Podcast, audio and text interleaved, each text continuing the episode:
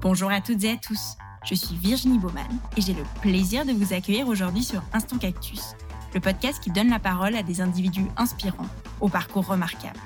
Leur point commun Ils ont su croire en eux afin de prendre leur envol et mettre en scène leur passion, talent, conviction et potentiel. Au-delà d'une simple valorisation de ces vécus passionnants, Instant Cactus se veut aussi une exploration des réflexions et questionnements qui ont jalonné leur chemin. En espérant que leurs parcours et leurs mots vous insuffle l'envie de prendre votre envol.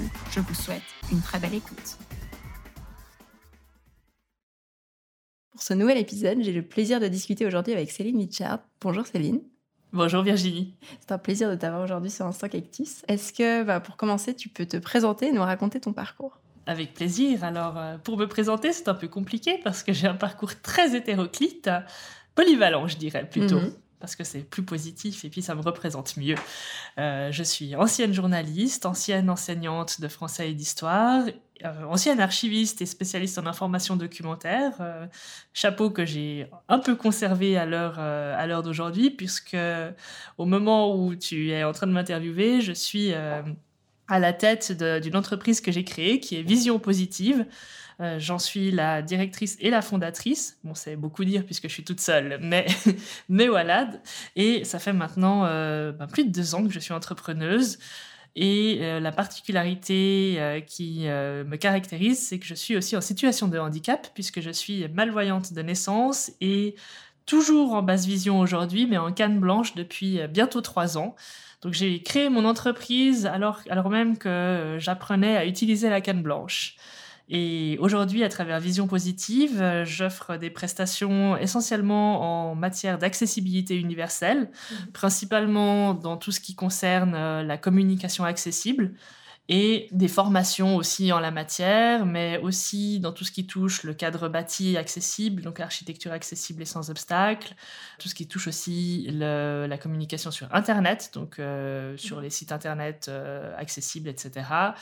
Et euh, je suis également formée en tant que coach professionnel. Donc j'accompagne aussi des personnes avec ou sans handicap sur différentes problématiques, mais euh, je collabore notamment avec l'association Trust to Achieve qui est nouvellement créée à Genève et dont le but est euh, d'insérer professionnellement des personnes déficientes visuelles sur le premier marché du travail. Donc mon but c'est aussi de mettre en place des sensibilisations et des accompagnements à la fois en entreprise et auprès des publics concernés pour euh, une meilleure insertion professionnelle des personnes en situation de handicap. Donc beaucoup de choses en fait. Oui, mille vies en une vie si je comprends bien. Oui, mais c'est passionnant, c'est ça qui me plaît, c'est de pouvoir toucher à tout et de rester aussi dans mes, dans mes pôles de compétences mm. premiers quand même, euh, de continuer à exploiter des compétences professionnelles que j'avais avant et que je peux maintenant exploiter de manière euh, différente. Oui.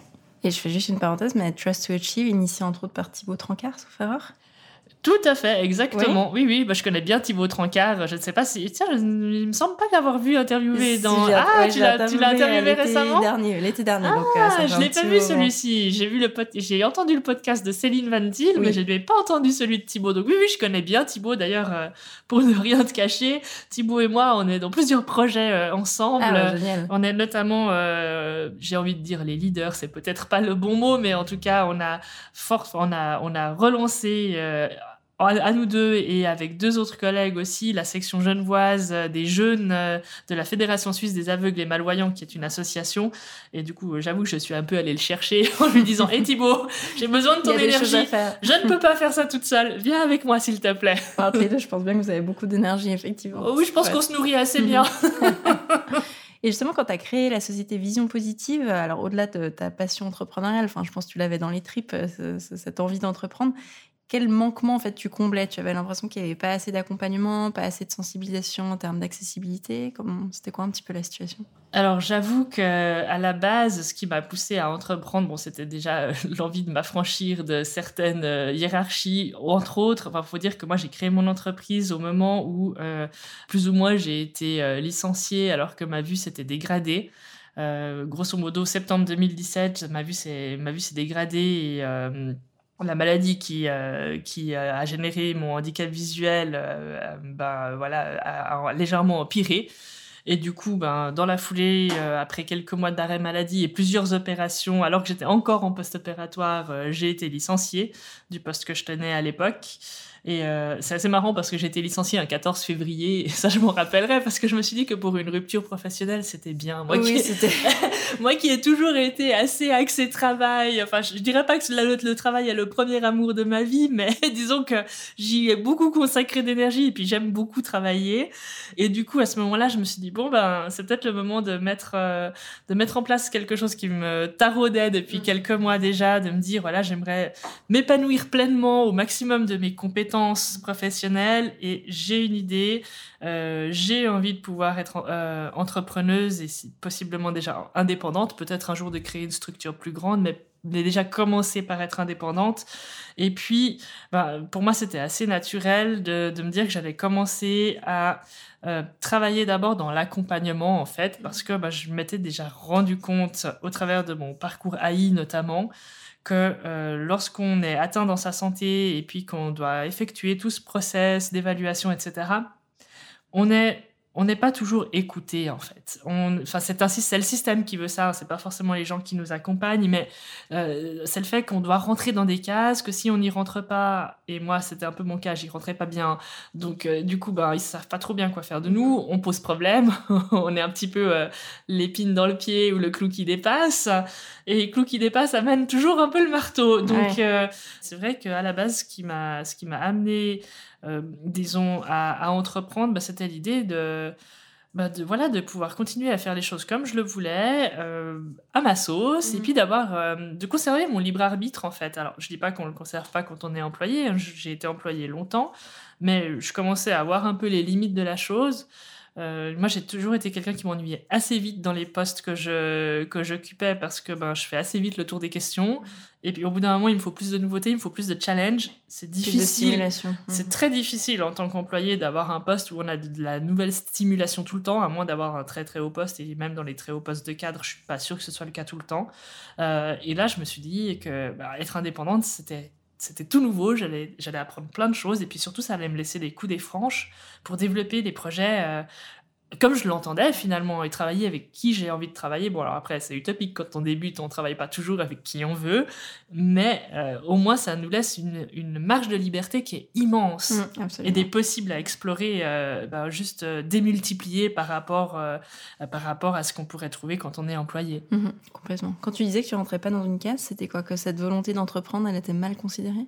Bah, disons que quand on est, quand on, quand on, disons, quand on entre dans un processus euh, à l'assurance invalidité, euh, généralement, euh, quand on mentionne le fait qu'on a envie d'entreprendre et de devenir indépendant, on vous regarde pas d'un bon oeil parce que ben, bah, c'est pas le but normalement de devenir, de, de, devenir travailleur indépendant. Alors je dis pas que personne ne le devient, c'est pas vrai. Il y en a qui arrivent quand même à créer des projets en tant qu'indépendant. C'est extrêmement rare et, et, il faut vraiment bien soutenir le, son projet pour que ça puisse passer la rampe parce que bah, à la base simplement l'assurance invalidité bah, c'est une assurance en fait donc elle fonctionne pas euh, elle fonctionne pas dans l'idée que, que l'assuré doit prendre des risques en fait l'idée c'est de replacer quelqu'un qui est en situation euh, euh, bah, voilà finalement d'invalidité totale ou partielle dans un emploi qui soit le plus stable et le plus sûr possible. Or, par définition, être indépendant, c'est pas exactement stable et c'est pas exactement sûr. Effectivement. Alors pour revenir à ton activité justement, est-ce que tu aurais des, exemples de mandats à nous partager? Tu m'évoquais l'autre fois le CERN, la comédie. Est-ce que voilà, tu peux nous présenter un peu ce que tu fais? Oui, alors euh, en fait, moi j'ai commencé en tant qu'indépendante avec euh, bah, mon premier mandat, c'était le CERN en fait. J'ai d'abord euh, bah, participé chez eux à un workshop d'idéation, je dirais, qui était, euh, sauf erreur, fin 2018, si j'ai bonne mémoire. Et puis, euh, bah, dans ce cadre-là, il, travaillait avec différents, euh, différentes équipes du CERN, notamment des scientifiques, des gens de la communication, sur la manière de rendre accessible un certain nombre de leurs contenus d'exposition aux personnes en situation de handicap, et notamment en situation de handicap visuel. Et puis bon, bah, moi, il se trouve qu'à ce moment-là, j'avais rien de spécifique à faire, donc j'ai participé à cet atelier bénévolement. Et du coup, bah, je leur ai fait, euh, bah, tu vas rigoler, euh, un exemple d'audio guide, mais c'était euh, quatre phrases. Et du coup, ils étaient super emballés. Ils ont dit, ah, mais ça, c'est génial, tu pourrais pas le faire pour une partie de notre exposition parce que bah, t'as la bonne image, la bonne métaphore, la bonne façon de, de comparer, puis t'as une bonne voix. Et, et du coup, bah, en fait, c'est parti comme ça. Moi qui n'avais à la base aucune expérience de médiation culturelle, parce que je n'ai pas du tout de diplôme en mmh. médiation culturelle, euh, je me suis retrouvée à travailler avec le CERN en euh, développant des textes euh, par rapport à différents points d'exposition qui avaient été choisis pour les rendre accessibles dans l'une de leurs expositions permanentes, qui est celle qui s'appelle le Microcosme et qui est euh, installée à l'heure actuelle, du moins, euh, dans le bâtiment principal du CERN à la route de Mérin. Et, c'était vraiment sensationnel parce que bah, pour moi, finalement, je, ne suis pas médiatrice culturelle, mais par contre, euh, les compétences que j'ai dû, enfin, disons pas développer, mais mettre en application lors de ce mandat, c'était clairement des, compétences notamment de vulgarisation scientifique euh, qui étaient totalement dans mes cordes euh, du fait de, bah, de, mon parcours de journaliste euh, que j'avais que j'avais déjà dans les pattes. Donc, donc au final, je me suis dit, bah voilà, un bel exemple de transversalité et puis de transfert des mhm. compétences. Au final, faire, euh, faire de la mise en accessibilité de ces contenus, c'était tout à fait à ma portée. Et euh, c'était une collaboration qui était extrêmement riche, euh, bah, déjà d'apprentissage pour moi, déjà par le fait que j'ai bah, dû travailler aussi avec les graphistes, regarder au niveau des contrastes, etc., ce qui jouait, ce qui jouait pas, enfin, suivre un peu comment ils, ils faisaient évoluer les, les, maquettes, par exemple, mhm. tactiles pour les personnes déficientes visuelles, travailler ensuite sur les textes pour que les textes accompagnent correctement l'exploration des maquettes. Enfin, c'était vraiment, euh, c'était vraiment un travail euh, extrêmement intéressant et très collaboratif aussi, puisque j'ai été amenée à travailler euh, bah, avec d'autres personnes aussi et pas seulement toute seule dans mon coin. Et donc ça, c'était mon tout premier mandat. Qui, qui m'a ouvert évidemment la, voie à d'autres. En parallèle, je, coachais aussi, mais ça c'était tout à fait différent. Et par la suite, j'ai travaillé aussi sur la, mise en accessibilité de balades sensorielles et tactiles au jardin botanique, par exemple, avec la ville de Genève. J'ai travaillé aussi avec le musée d'art et d'histoire.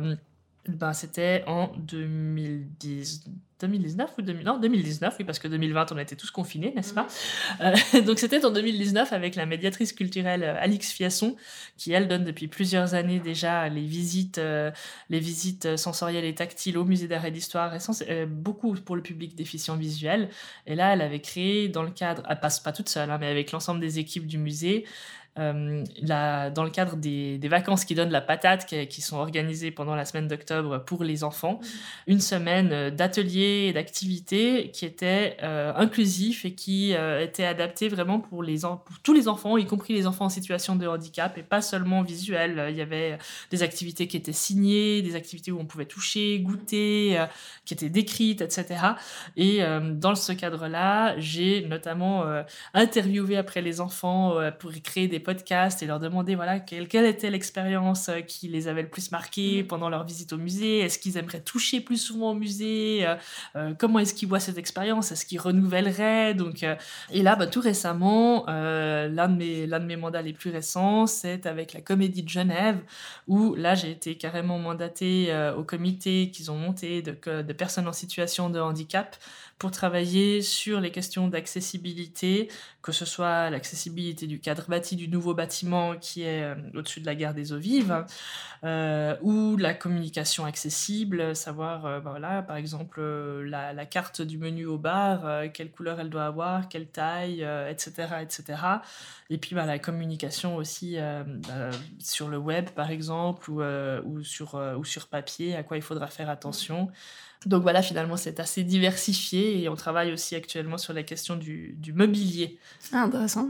Ça, c'est vraiment intéressant aussi. Mais pareil, avec, euh, avec toute une équipe euh, bah, qui s'interroge justement sur la question de, du, du, design universel. Mhm. créer, créer, voilà, utiliser, des, utiliser des meubles, utiliser euh, du mobilier qui soit déjà multifonctionnel et puis en plus qui soit le mieux adapté possible à l'ensemble des publics, mhm. y compris les publics empêchés. Ok. Super intéressant. tu m'apprends plein de choses. Tu évoquais lors d'une autre interview que j'ai écoutée euh, il y a pas longtemps, en préparant celle-ci. Euh, voilà, tu, parlais en fait de la stigmatisation que connaissent les personnes en situation de handicap. On l'a évoqué un petit peu juste avant, par rapport spécifiquement au monde professionnel et à celui de l'entrepreneuriat. Donc, dans la perception commune, c'est comme si handicap ne pouvait pas aller de pair avec compétence et ambition. On a l'impression que c'est des mots-clés qui sont un peu antinomiques dans cette perception-là. Est-ce que toi, c'est une préconception à laquelle tu as été confronté en devenant entrepreneur? Bizarrement, moi, j'y ai pas été confrontée, mais parce que je suis quelqu'un d'assez tenace et têtu. Donc, du coup, je me... moi, j'en ai un peu joué, en fait, je dois dire. je, peux l'avouer, je pense assez ouvertement. Euh, je veux dire, euh, je me suis bien médiatisée quand j'ai lancé mon entreprise. Bon, en même temps, j'étais journaliste, euh, je, sais un peu comment ça marche. Mais, mais, mais c'est vrai que finalement, moi, j'ai un peu joué de cette image de je suis une femme, en plus, je suis en situation de handicap et je suis entrepreneuse. c'est vraiment pas commun. Donc, du coup, bah, c'est vrai que c'est vrai que c'est pas commun. La vérité, c'est que honnêtement, euh, je, alors je connais hein, des personnes qui sont en profession euh, en profession libérale, mais qui entreprennent de la manière dont moi je le fais, c'est-à-dire avec plusieurs mandats à gauche à droite, qui, qui courent un peu dans tous les sens. Honnêtement, en tout cas, à Genève, j'en connais pas. En Suisse romande, j'en connais pas non plus. Alors après, je connais des personnes qui sont masseuses, par exemple, euh, qui sont euh, qui sont kinés ou qui sont physio, enfin, qui, ont des métiers où ils sont, par exemple, en cabinet. Ça, j'en connais pas mal. Euh, mais, mais c'est vrai, disons, disons, je dirais start-upper ou qui, qui, voilà, qui, qui touche un peu tout. non, ça, effectivement, j'en, à ma, enfin, je n'en connais pas. Mais tu penses qu'il y a une dévalorisation, enfin que dans le regard des autres, il y a une dévalorisation et que les personnes en situation de handicap sont, sont pas capables de faire C'est un peu ça la perception ou... bah, Je pense qu'on nous attend pas là. En fait, il y a encore vraiment une image, euh, je pense en Suisse, et beaucoup en Suisse d'ailleurs, parce que dans d'autres pays, je pense limitrophes, notamment en France, cette image quand même change euh, gentiment, mais sûrement et plus de manière un peu plus active qu'en Suisse. Mais, mais, effectivement, on n'envisage pas que euh, être une personne en situation de handicap, c'est encore être capable d'être quelqu'un d'actif. Euh, et efficace et efficient. Mhm. Et, et, ça, Avec plein d'idées. Et, ça, c'est un problème parce que je veux dire, moi, mon handicap, il me définit pas. Oui, dans certaines situations, je suis en situation de handicap et j'ai besoin d'aide. Mais en fait, n'importe qui peut avoir besoin d'aide dans mhm. n'importe quelle situation. Alors moi, j'aurais peut-être pas besoin d'aide dans les mêmes situations que tout le monde. C'est vrai que typiquement, je vais au restaurant, euh, si les gens sont déjà à table, moi, je retrouve pas les gens assis à table. Je vais pas faire trois fois le tour du restaurant. Généralement, ce que je dis, c'est euh, bah, faites en sorte. si, généralement, je prévois et j'anticipe ce genre de mhm. problématique. J'arrive soit avant les autres et je demande la table, soit je me fais accompagner à table par, le serveur, soit je demande simplement à quelqu'un de m'attendre devant et puis on va ensemble à table et ça va très bien. Mais voilà, faut trouver des alternatives. Absolument, mais, mais je veux dire, euh, mais voilà, ça, ça s'appelle aussi de l'adaptation finalement, et je pense que ça, c'est clairement une des grandes forces des personnes en situation de handicap, souvent, parce qu'il faut encore être dans l'acceptation de, de, de, sa, de sa problématique de santé euh, ou, euh, ou de sa situation tout court, parce que c'est pas forcément une maladie. Hein, moi, en l'occurrence, j'ai une maladie qui a, qui a, qui a des, des enfin, dont, dont découle le handicap, mais certaines personnes sont nées, sont nées avec une déficience qui est pas forcément de l'ordre de la santé. Enfin, je me dis, si on est euh, sans la jambe droite, par exemple, ben, voilà, c'est pas une maladie, quoi. C'est juste euh, un fait. Et, euh, et du coup, disons qu'on ne fait pas du tout ce lien entre être en situation de handicap et être apte à travailler et être compétent et efficace sur le premier marché du travail, que ce soit comme employé euh, sur le premier marché du travail et pas forcément euh, en emploi euh, intégré dans différentes fondations ou institutions spécialisées. Ce qui est très bien d'ailleurs, hein, je ne crache pas du tout sur, sur ce genre d'emploi protégé parce qu'il faut, c'est nécessaire qu'ils existent. Il y a des, des, handicaps et des situations personnelles et individuelles qui nécessitent ce genre mmh. d'encadrement, mais on est aussi extrêmement nombreux à, bah, à, être encore capable en fait de faire beaucoup de choses et à avoir envie de les faire. Moi, je, à, titre personnel, je connais personne qui est arrivé à l'AI en disant moi je veux devenir rentier. Mais surtout que je crois que la rente n'étant pas non plus une fortune. Non, alors la rente, je confirme, c'est le, maxi le maximum d'une rente pleine à l'assurance invalidité, c'est 2300 francs. Et ça, c'est si on a cotisé toute sa vie. Euh, voilà, hein, donc euh, autant dire qu'il n'y a pas beaucoup de monde qui touche 2300 francs. Et puis en plus, être rentier, même à 2000 francs, c'est pas la, pas la On ne vit pas avec une rente AI. Les gens qui pensent qu'on vit avec une rente AI et qu'on profite du système, c'est vraiment des gens qui se leurrent. Euh, on ne peut pas vivre avec une rente AI. On est obligé de compléter, quoi qu'on fasse avec une rente AI, on est obligé soit de la compléter avec les prestations du service complémentaire, euh, bah, notamment à Genève, euh, soit bah, si, on, si nous reste une capacité de travail avec, avec, avec un emploi à temps partiel.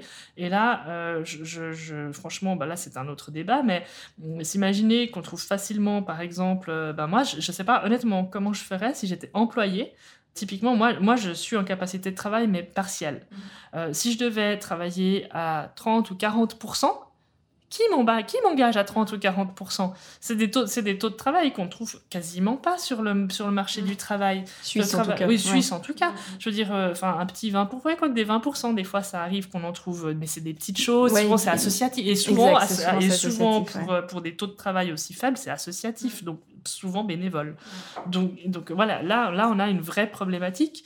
Alors que finalement, je, suis sûr que ces taux de travail pourraient tout à fait être intégrés dans les entreprises. Et ça permettrait à des gens qui aujourd'hui sont désœuvrés de pouvoir, euh, de pouvoir s'intégrer mmh, et puis, puis, d'être heureux de le faire parce que franchement, bah, souvent certains, ils s'ennuient.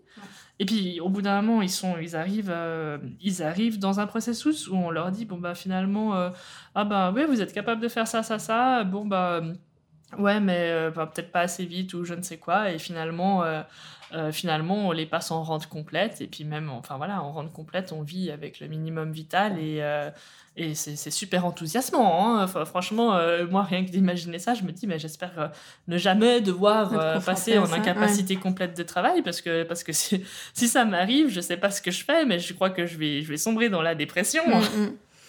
On peut imaginer. Et comment est-ce que toi, tu perçois la position de la Suisse justement par rapport à tout ça? Est-ce que tu as l'impression que par rapport à ces pays voisins, on évoquait la France avant, il y a des, des meilleures mesures qui sont mises en place? Alors, je ne sais pas si c'est des meilleures mesures, mais je pense, que la Suisse est je pense que la Suisse est extrêmement en retard sur ces questions-là. Je pense que c'est notamment lié au fait que les milieux du handicap sont très dispersés, ne s'unissent pas forcément entre eux pour mener, disons, des combats à, grande échelle. Enfin, on ne se fait pas entendre de manière unie, en fait. Tous les handicaps ont leur association respective. Alors oui, hein, il y, a des, y, a, y a en tout cas euh, inclusion handicap au niveau suisse qui fédère un petit peu, mais c'est essentiellement sur le plan légal. Et, c'est vrai que bah, quand je vois des, des mouvements euh, qui sont extrêmement, euh, euh, comment dire, enfin pas revendicateurs, c'est pas le bon mot, je trouve que c'est, je trouve que c'est un peu péjoratif de dire ça, mais, mais disons qui, qui, qui sont militants, voilà. bah, je, pense, je pense au mouvement de la grève féministe, je pense au, au mouvement LGBTIQA+, etc. Et, je veux dire, bah, c'est des minorités. Alors les femmes ne sont pas une minorité, mais, je pense au LGBT par exemple, on, on parle d'une minorité aussi, mais c'est une minorité qui a trouvé sa place, qui a trouvé, euh, qui a trouvé à se faire entendre, et puis qui, euh, qui milite, qui revendique des droits, et a raison d'ailleurs. Hein.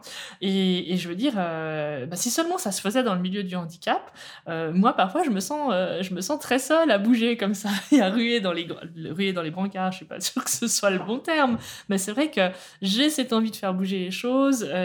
j'ai voilà, vraiment envie de, porter cette cause, et pas seulement pour le handicap visuel, mais de manière générale, parce qu'il y a d'autres types de handicap aussi et, qui, ont, qui sont confrontés aux mêmes problématiques. Et, c'est vrai que euh, euh, je me dis en France, par exemple, où ils ont depuis plusieurs années maintenant euh, une politique de quota, par exemple, pour l'engagement des personnes en situation de handicap en entreprise, j'ai l'impression quand même que les choses bougent plus. Alors, moi, j'ai jamais été trop partisane des quotas pas non plus pour l'engagement des femmes au poste élevé, même si, a priori, hein, ça fonctionne. Mais je pense que si on met en place une politique de quotas, il ne faut pas que ce soit de manière pérenne et euh, voué à être euh, maintenu euh, de manière définitive. Mm. Il faudrait que, enfin, à, mon sens en tout cas, si une telle politique devait se mettre en place, il faudrait que ce soit quelque chose qui soit fait pour donner l'impulsion. Mm. Euh, après, voilà, en France, ça a ses travers aussi. Hein. Des entreprises euh, peuvent euh, engager, je crois que c'est 4% de personnes en situation de handicap par entreprise, et je pense selon la taille de l'entreprise. Je connais pas les chiffres par cœur. Mais ce qui est intéressant, c'est que ben, ils ont aussi la possibilité de ne pas engager de personnes en situation de handicap et de s'acquitter d'une amende. Donc il y a quand même un certain nombre d'entreprises qui payent des amendes pour ne pas engager des personnes en situation de handicap. Après, peut-être que dans certains types de métiers, ça peut se justifier. Je pense aux métiers dangereux, par exemple. Euh, euh, j'en sais rien, mais si on travaille dans la maçonnerie, par exemple, je suis pas ou sûre. La métallurgie ou des voilà, choses. c'est ça. je suis pas sûre qu'on puisse forcément engager, en tout cas, de pas dans certains de certains de personnes atteintes de certains types de handicap. Là, on pourrait clairement pas les engager. Euh, ça serait juste mais pas là, c'est possible. du bon sens. Enfin, là, là, c'est- là, oui. c'est effectivement, il me semble, du bon sens. Mais, mais le fait est que euh, en France, sur tout un tas de points liés au handicap, il y a quand même des avancées qui se font, qui, qui en Suisse en sont encore relativement à- au balbutiement. Quoi. Il y a beaucoup de startups qui se créent pour favoriser euh, ben voilà, l'insertion des personnes en situation de handicap et l'inclusion finalement de, de ces publics empêchés dans différents euh, de la vie quotidienne, que ce soit les loisirs, que ce soit la culture, euh, que ce soit l'emploi. J'ai l'impression qu'il y a plus de choses qui bougent alors qu'en Suisse on est un peu toujours un peu dans cette histoire de statu quo. C'est une impression et ça n'engage que moi de nouveau où euh, j'ai l'impression qu'on est là bon bah ok on est en situation de handicap, on est aidé par l'assurance invalidité donc euh, bah, on est aidé donc il faut qu'on se taise quoi. Mm. Et ça pour moi c'est pas normal non plus parce que parce que finalement c'est comme si on nous ôtait une partie de notre libre arbitre. Mhm, complètement. Complètement, ouais. Et si demain tu devais mettre en place des mesures, tu commencerais par quoi?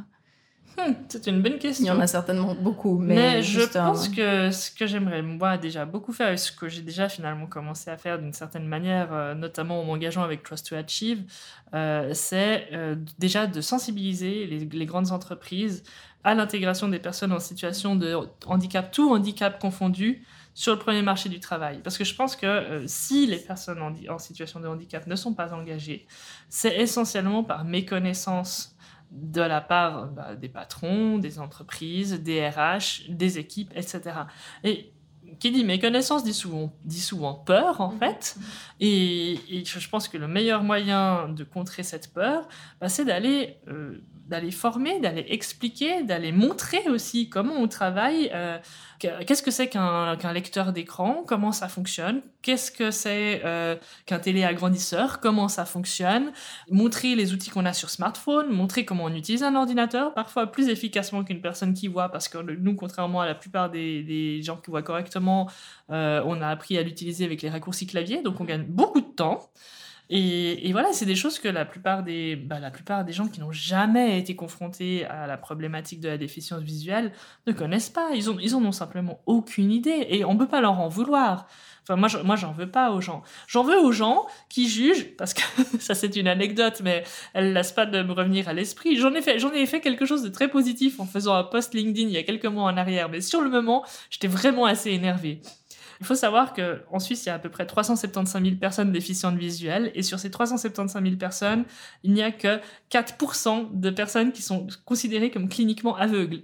Le reste, c'est des personnes qui sont en basse vision. Donc, ça veut dire qu'elles conservent un reste de vision, quelle que soit la vision, que ce soit une vision centrale, euh, une vision euh, limitée sur les côtés, euh, ou au contraire, elles ont perdu la vision au centre, mais elles voient sur les côtés, plus ou moins net.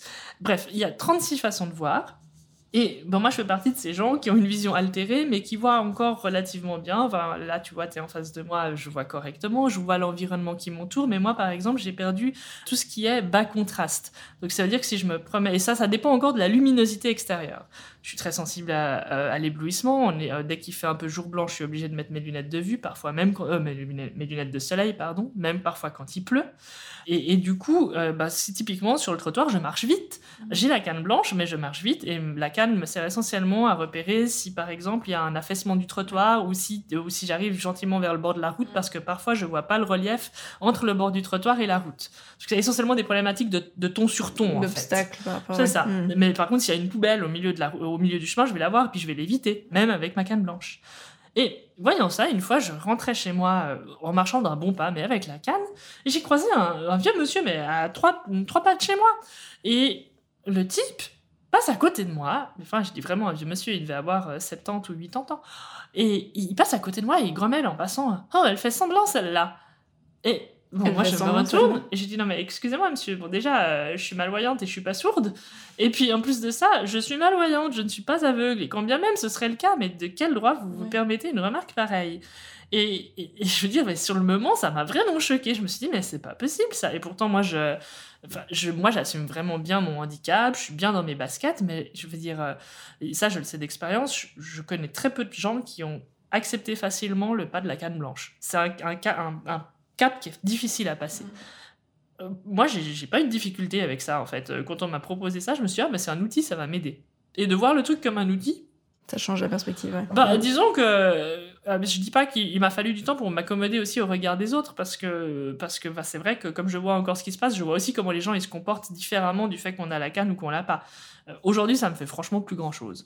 Mais euh, mais au début, je pense les, les trois trois ouais, les trois premiers mois comme ça, il fallait s'habituer à ça aussi au regard des gens qui changent.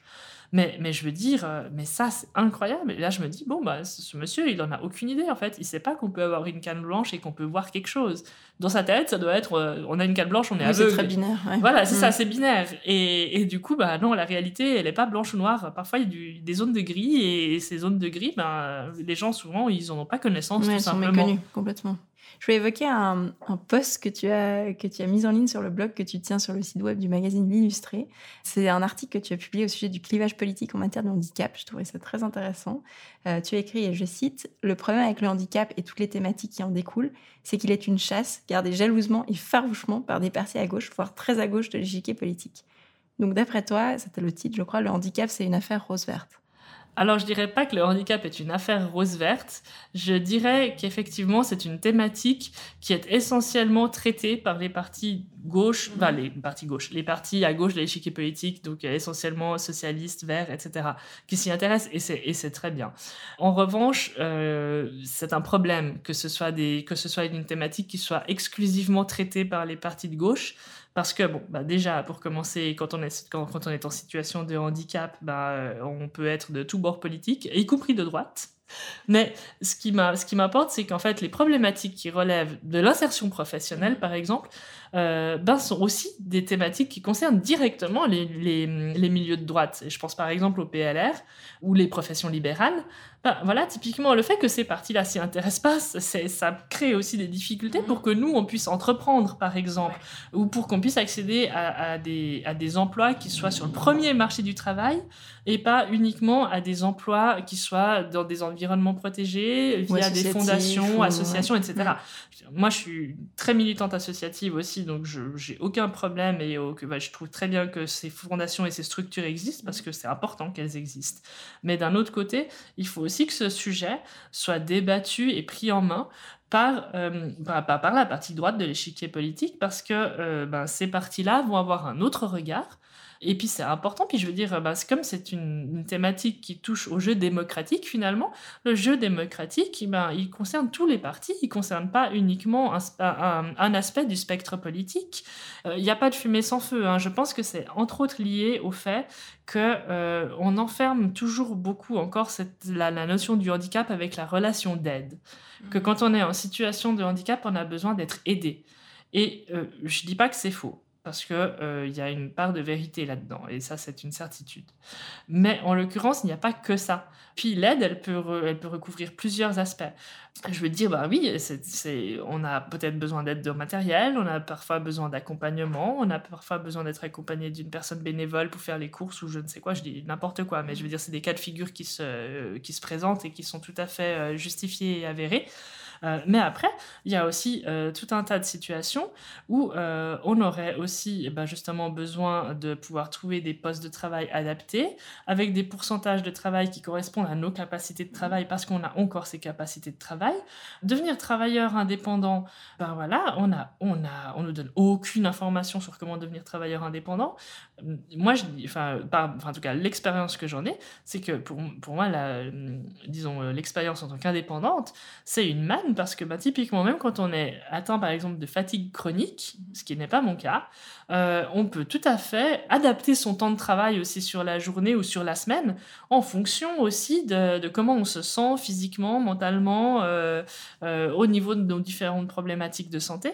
Donc finalement, bah, avoir un temps partiel qui est régulable et puis potentiellement travailler de manière indépendante, ça nous donne aussi une la liberté de pouvoir gérer aussi notre temps de travail, d'être actif professionnellement, tout en gérant notre problématiques de santé avec flexibilité. Ce que ne nous offre pas forcément le fait d'être euh, d'être euh, salarié. Mm-hmm. Donc euh, voilà, je pense que là, il y a des, il y a des problématique dont il faudrait se saisir, dont il serait intéressant de se saisir, en fait, je pense, mais euh, qui aujourd'hui, en tout cas, à l'heure actuelle, ou à l'heure où on enregistre ce podcast, euh, j'ai l'impression que ce soit pas les, que ce sont pas vraiment les premières, euh, les premières problématiques dont on se soucie. Et, pour moi, c'est Ouais, pour moi, c'est un problème en fait. Je pense qu'à un moment donné, il est temps de donner un petit peu de la voix et de montrer que, un, on est motivé et deux, on est capable. Et on a envie, mhm. surtout. Oui, en plus de et, ça. Et bon, après, il faut dire une chose, et ça, c'est une vérité aussi, euh, c'est que euh, les personnes en situation de handicap, en tout cas sensoriel, euh, visuel, auditif, je m'avancerai pas trop, j'ai pas, enfin, j'ai les chiffres, mais je sais pas hum, quel est le pourcentage de personnes jeunes qui sont atteintes, mais je pense pas une majorité. En tout cas, dans le handicap visuel, les jeunes, c'est une très grande, très, très grande minorité. Donc, c'est vrai que quand on a, des associations qui représentent le milieu du handicap en question, et puis que dans ce milieu, il y a 90% de personnes âgées de plus de 65 ans et euh, peut-être 10% d'actifs, hein, euh, ben, c'est vrai que c'est pas nous qui avons le poids. Et, et du coup bah forcément on, on, se fait peu entendre. Et puis mmh. on, on, bah, finalement on se dit bah pourquoi pourquoi faire du enfin comment faire du bruit? Enfin, comment comment faire entendre notre voix? Et pourtant et pourtant ce 10% il compte parce qu'on aimerait pouvoir être inclus dans la société comme tout le monde. Puis comme tu disais avant, être entendu, mais pas seulement à gauche, on dit même, mais aussi. On aimerait être entendu tout court, en fait, parce que les problématiques sont diverses et les problématiques touchent. euh, je dirais, euh, bah voilà, l'ensemble des aspects sociétaux. Et qui dit euh, ensemble des aspects sociétaux dit ensemble des partis politiques dans l'absolu. Hmm, complètement. Alors pour évoquer justement un sujet un petit peu politique aussi, qui est très actuel, je vais discuter avec toi d'écriture inclusive avec la perspective de l'accessibilité, qu'on oublie souvent dans le débat, ce que tu m'avais expliqué la première fois qu'on s'est parlé. Alors justement, quelles sont les problématiques qu'on a tendance à oublier? Ah bah disons que l'écriture inclusive, euh, c'est un gros cheval de bataille en ce moment. D'ailleurs, euh, comme je fais partie des gens qui essayent d'agir plutôt que de râler, parce que bon voilà, je ne fais pas trop, euh, je, fais, je fais pas trop comment dire hommage à la réputation des jeunes voix, des jeunes voix gueulards. Je préfère agir concrètement et intelligemment. Bah là, en fait, l'écriture inclusive est très problématique quand on utilise des lecteurs d'écran. Donc, les personnes déficientes visuelles en basse vision ou très basse vision utilisent des programmes, que ce soit ben, sur euh, smartphone ou sur ordinateur. Sur smartphone, on a euh, par exemple VoiceOver, sur Apple ou sur iPhone, je vais y arriver, euh, ou Talkback par exemple sur Android. Et puis euh, sur PC, on en utilise d'autres au nom barbare que les gens ne connaissent pas parce que c'est des logiciels propriétaires. Mais du coup, le problème de ces logiciels de, lecteur, de lecture d'écran, c'est qu'en fait, euh, ben, ils vous lisent tout ce qu'il y a à l'écran. Et quand ils font la lecture, quand on a des caractères type barre oblique, parenthèse, point médian, ben, il les lit aussi. Et puis alors surtout quand c'est le point médian, ben, comme il ne sait pas ce que c'est, parce que ben, c'est pas un caractère de ponctuation euh, reconnu vraiment euh, parmi les caractères standards ordinaires, disons. Ça veut dire euh, caractère spécial E, caractère spécial X, caractère spécial S. C'est super pour la lecture sur Internet, pas que sur Internet, mais, mais je veux dire, bon, puis là, on parle de handicap visuel, mais enfin, bon, moi, alors, du coup, après, j'expliquerai quand même ce qu'on a mis en place parce qu'on a travaillé sur comment rendre ça accessible mieux. Mais effectivement, ce, ce point médian, il est assez problématique aussi pour d'autres euh, d'autres publics empêchés, hein, que ce soit les dyslexiques par exemple, mm. euh, bah, les personnes qui, sont, euh, qui souffrent de déficience intellectuelle ou de troubles d'attention ou de mm, difficultés à la lecture. Une, complexité. Pareil pour les personnes allophones ou peu alphabétisées. Donc finalement, mais ce qui, ce qui moi m'intéresse, c'est que ça, c'est finalement qu'une façon d'intégrer de l'inclusion dans la langue, l'inclusivité, pardon. Et du coup, ben, moi, j'ai tout de suite, euh, assez rapidement, en fait, euh, l'année dernière, contacté euh, Valérie Vuille, cofondatrice et directrice de Décadré, qu'on connaît maintenant bien à Genève, puisqu'elle est partout quand on parle d'écriture inclusive, et c'est tant mieux. et je lui dis, ben voilà, écoute, Valérie, moi déjà, ça m'intéresse, parce que je suis, enfin, à la base, j'ai quand même avoué à Valérie, à l'époque, je dis, mais moi, je pense pas que ce soit le, plus, le, cheval de bataille le plus important du féminisme. Enfin, je suis peut-être pas la personne la plus féministe du monde non plus, mais, mais du coup, j'étais intéressée. Enfin, quand même, je ne suis pas sectaire et j'étais curieuse, en fait. Et, du coup, ben, on a fait un partage de connaissances à l'époque. Elle m'a formée sur l'écriture inclusive et je l'ai formée sur l'accessibilité avec une partie de ses équipes. Et on s'est dit, mais en fait, là, il y a vraiment quelque chose à faire parce que parmi les différents outils de l'écriture inclusive, il y en a qui sont tout à fait accessibles avec euh, des lecteurs d'écran, par exemple, qui sont aussi plus accessibles pour les publics empêchés, et euh, de, par exemple des personnes qui doivent lire en français facile et à lire et à comprendre, ce qui est une problématique d'autant plus actuelle qu'on a voté en plus récemment pour euh, l'accès au droit de vote des personnes sous curatelle notamment. Et du coup, ben, je me suis dit, mais là, il faut qu'on monte quelque chose. Enfin, faisons ça ensemble. Toi, tu es spécialiste de de l'écriture inclusive. Moi, ma spécialité, c'est plutôt l'accessibilité des contenus. Euh, et du coup, là, on a lancé une formation ce début d'année, pas plus tard qu'en, qu'en février, euh, une formation à l'écriture inclusive accessible. Et on est super contente parce que c'est la première de Suisse. On organise la prochaine session euh, d'inscription individuelle en mai, le 21 mai prochain. Et on est en train de porter auprès des associations la connaissance de cette formation parce qu'il faut quand même que que les assos en, lien avec le handicap bah, aient connaissance simplement du fait que, cette formation existe et qu'on l'a montée en connaissance de cause. Personnellement, je trouve intéressant cette écriture inclusive, euh, in fine, pas les points médians. Mais, mais je trouve le concept de, de, mettre de l'égalité dans la langue vraiment intéressant. Et puis voilà, il y a des aspects très créatifs aussi finalement là-dedans que je, voilà, auquel je suis relativement sensible comme euh, ancienne lettreuse que je suis. Ça je trouve ça plutôt assez fun au final. Si c'est utilisé euh, en réfléchissant aussi au fait que ça n'exclut pas d'autres publics. Parce que quand on sait que euh, la population de public empêché ou en situation de handicap divers, hein, et, là c'est physique sensorielle, etc. Mhm. Euh, et c'est, je suis même pas sûr qu'on inclut les 10, euh, c'est 20% de la population en Suisse quand même. Donc c'est, quand même pas peanuts. Et si, je, je, suis pas sûr que les 10 soient inclus dans ces 20%, mais si on inclut les 10, c'est quand même 10% de la population qui est dyslexique à des mhm. degrés divers. Donc, euh, je veux dire, ça, techniquement parlant, l'un dans l'autre, ça ferait 30% de personnes concernées au niveau suisse ça fait quand même pas mal. Et euh, du coup, c'est un peu fâcheux, à mes yeux, que euh, de grandes institutions se dotent de chartes sur l'écriture inclusive, parce que oui, c'est bien l'égalité homme-femme, et je suis la première à le penser.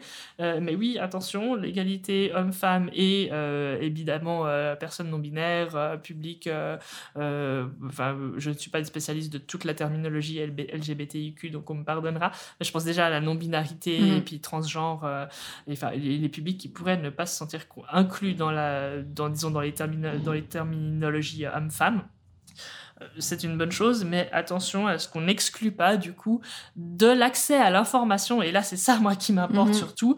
Euh, toute une partie du public qui du coup ne peut plus s'informer correctement.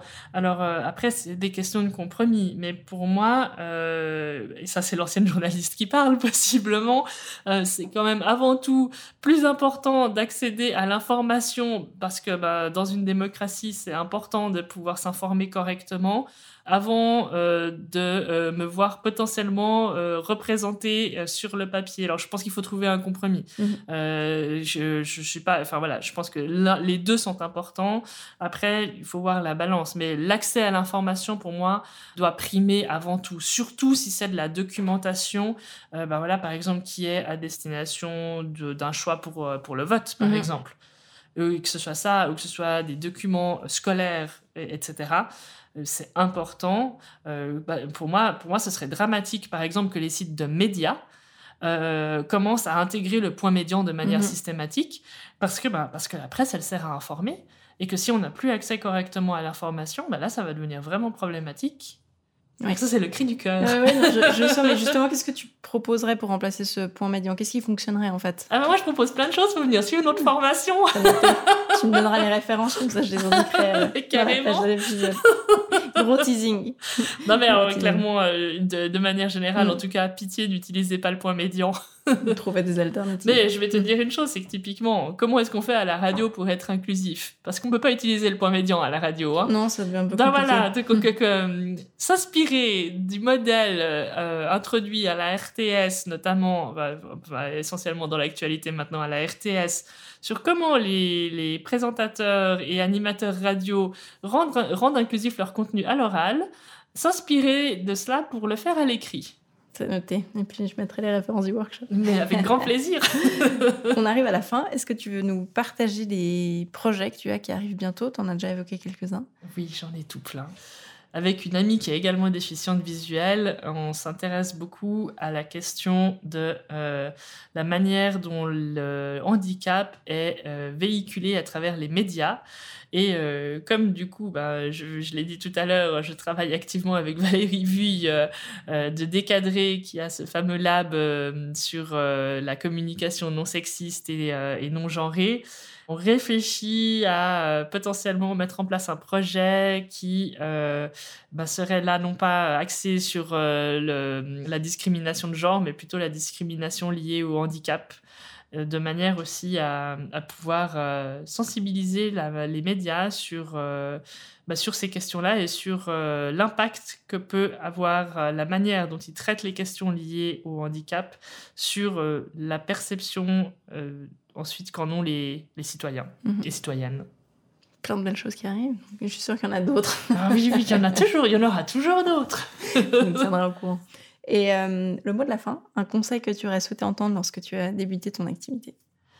Mais écoute, tu sais que j'ai relisé cette question tout à l'heure et j'étais en train de me dire, mais je sais pas ce que je pourrais conseiller à quelqu'un.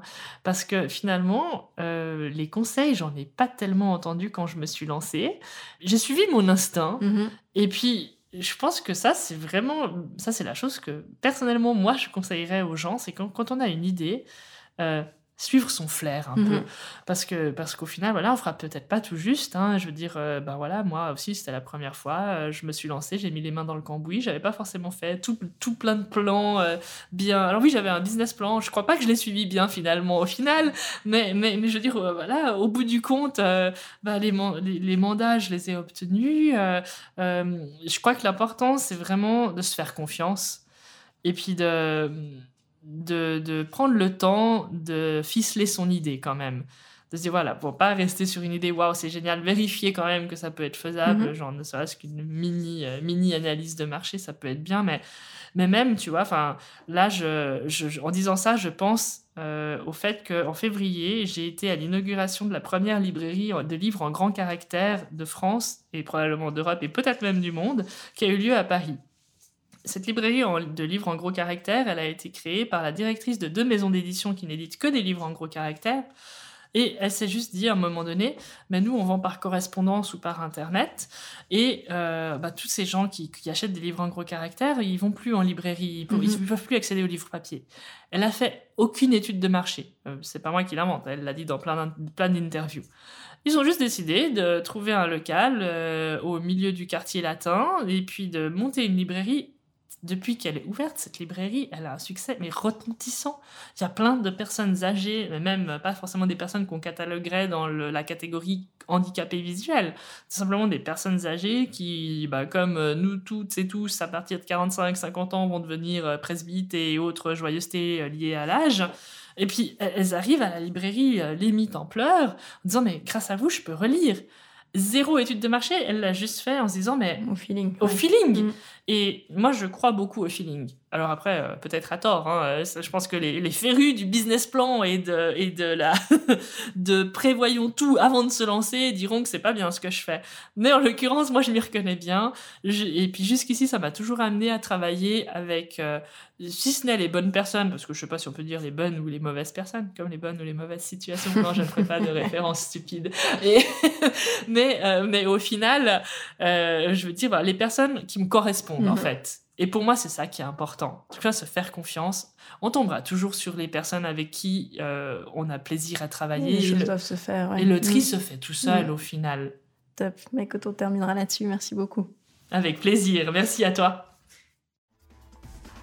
On arrive ainsi à la fin de cet épisode. J'espère qu'il vous a plu. Vous pouvez retrouver le podcast et les références de cet épisode sur le site instantcactus.com ainsi que sur les réseaux sociaux. Un grand merci à toutes et à tous pour votre écoute et je vous donne rendez-vous pour le prochain épisode.